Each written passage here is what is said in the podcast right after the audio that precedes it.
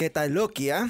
La serie arrancó bien desde el primer episodio y no duele los huevos como WandaVision, que recién toma ritmo al tercer o cuarto episodio. Bueno, ahora hablemos de Lady Loki a la 1, 2, 3.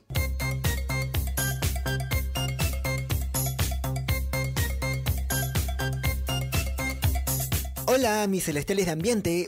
Hoy recurriré a la vieja confiable. Oh shit.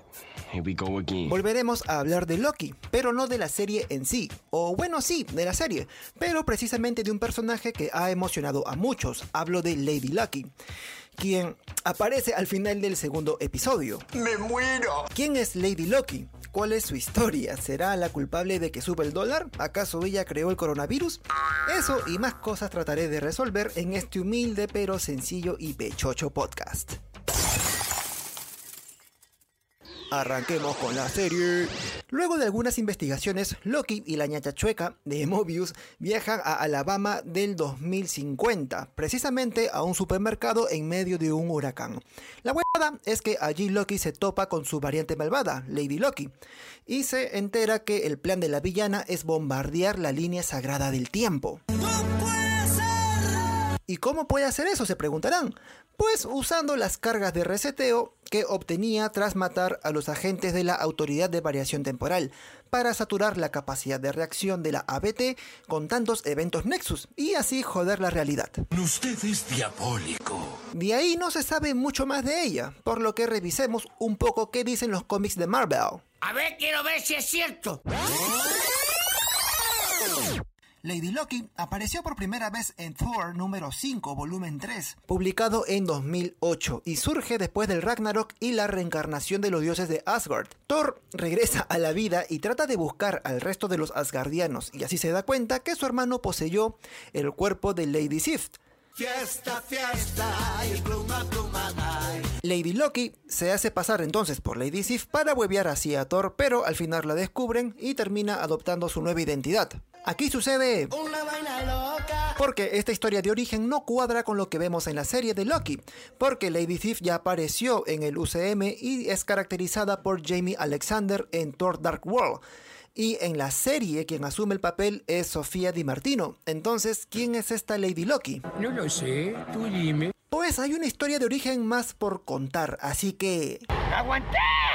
En 2009, Marvel publicó Dark Range Young Avengers. Allí es donde conocemos a Sylvie Luston. No, Luston. Una niña promedio, así como medio rubecita, tal como Lady Loki de la serie. Bueno, pues pasa que un día Lu- Luston se despierta con poderes mágicos, los cuales fueron otorgados por Loki, para que sea un instrumento del caos. ¡Hijo del diablo! Tanto fue el hype que la flaca se unió a los Young Avengers. ¿Quién no haría eso si es que tiene superpoderes, no? Y adoptó el apodo de Amora y después se identificó como The Enchantress o Encantadora. Ahora, hay quienes identifican al personaje de Di Martino como Enchantress o Amora y no como Lady Loki tal cual. ¿Y sabes qué? ¿Ay qué? Esto sucede a que las historias de origen cuadran para explicar la historia de la Femme Fatal. Por ejemplo, podemos mezclar la reencarnación de los dioses de Asgard, considerando que Loki murió en Infinity War, y el Ragnarok del UCM, para que Loki resucite en el cuerpo de Sylvie Luston y así explicar la existencia de una Lady Loki en el 2050. Y no sé, digamos, es lo que a mí se me ocurre, ¿no? Eso tiene sentido para mí. Y creo que eso es todo sobre el origen de Lady Loki en los cómics de Marvel. Si nos basamos específicamente en la serie de Disney Plus, podría adelantarme que Lady Loki en realidad no es tan mala como parece, al menos para los propósitos de Loki original. Hay una conversación entre Loki y Mobius muy interesante sobre cuál es el objetivo de la ABT, y este es el completo orden, y de ser así, pues no hay un orden sin una estricta vigilancia, y el orden absoluto sería el final de la esencia misma de Loki, el dios de la travesura. Ay, no, eso di jamás. La verdad es que hay mucho por teorizar, pero no me pagan para tanto. No me hartaré de suposiciones porque el podcast nunca terminaría. Al menos creo haber dado unas pistas sobre lo que Marvel podría hacer según la línea de los, de los cómics. Pero tampoco estaría mal salirse un poquito para meterle algo de originalidad. Y al que no le gusta, que se joda. Y Y ya con esto sería todo, mis papurris. No te vayas, chao. Favor, dejar su like y su besito en la pantalla para que este programa tenga cariño, cariño y pasión.